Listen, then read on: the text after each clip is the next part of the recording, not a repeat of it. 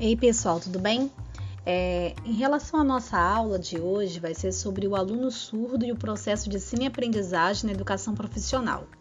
É importante lembrarmos o seguinte, que nessa aula de hoje nós vamos tratar um pouquinho sobre a revisão da aula anterior, onde nós fizemos um apanhado geral em relação a tudo aquilo que estava dentro do contexto de ensino e aprendizagem, quais são as linhas de pesquisa e assim por diante. Nós vamos fazer uma explanação, uma explicação sobre o texto, o aluno surdo e o processo de ensino e aprendizagem na educação profissional. E vamos também fazer atividade de prática em Libras, onde nós iremos falar sobre o primeiro nome e o número de telefone em Libras, ok? Espero que vocês estejam treinando. Além disso, é importante lembrar que esse artigo ele apresenta o resultado de uma pesquisa realizada com alunos surdos de uma instituição de educação profissional da cidade de Ponta Grossa.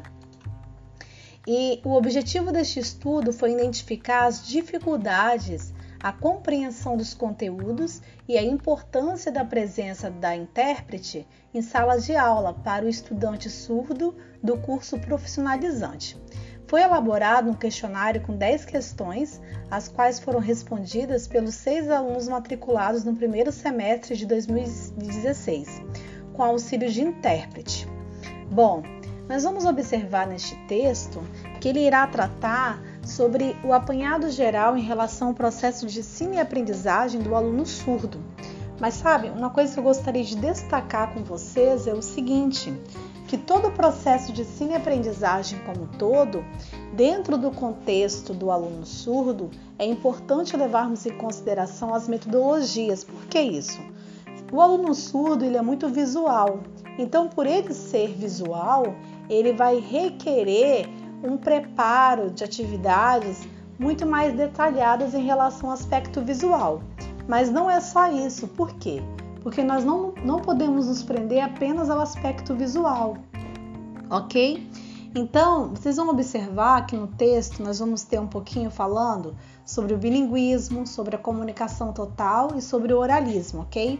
Mas o nosso ponto principal é o bilinguismo, onde a própria legisla legislação brasileira ela irá tratar em relação a essa metodologia de ensino e aprendizagem. Por que isso?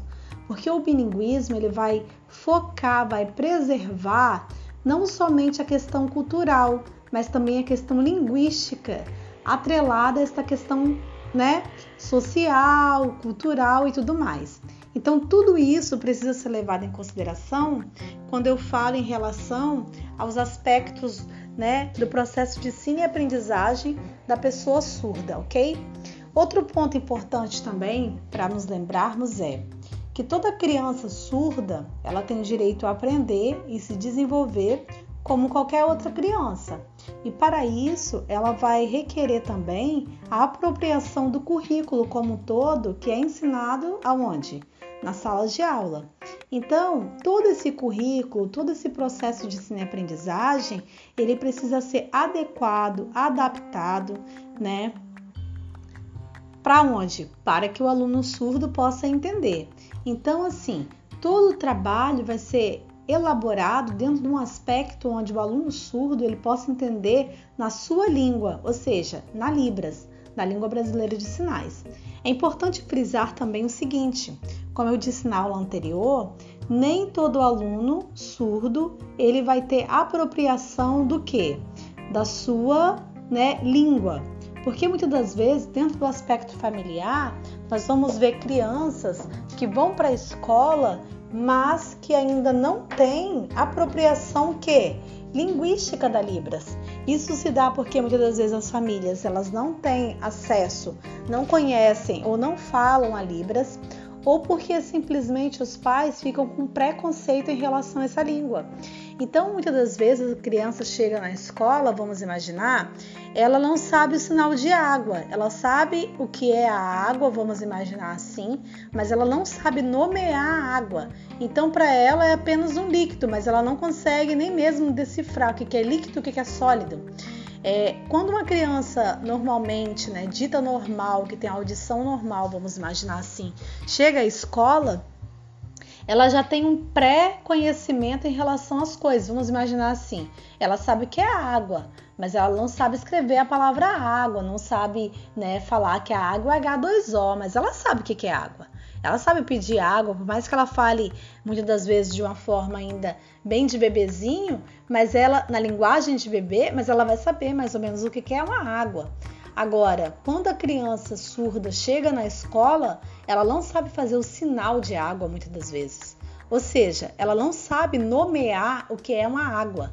E tudo isso passa pelo processo de ensino-aprendizagem aonde? Lá na educação infantil, e aí vai aprimorando cada vez mais, né, atrelado ao currículo da educação infantil, depois do ensino fundamental, depois do ensino médio, na faculdade e assim por diante. Ou seja, todo o processo de ensino e aprendizagem, muitas das vezes da criança surda, ele precisa ser muito mais extenso do que de uma criança, de, criança dita normal. Por que isso? Porque falta essa, muitas das vezes, o par linguístico em casa. Falta essa, muitas das vezes, uma orientação dentro do aspecto linguístico da Libras, ok? Então, assim, de um modo geral, o nosso texto vai falar do aprendizado, né? Da importância do intérprete na sala de aula, da importância desse aspecto linguístico, da valorização desse aspecto linguístico e da valorização também da cultura surda como um todo, ok? Então, nós estamos ficando por aqui nesse podcast e eu espero vocês para nossa aula, então, no dia 6, ok? Um beijo, um abraço em todos.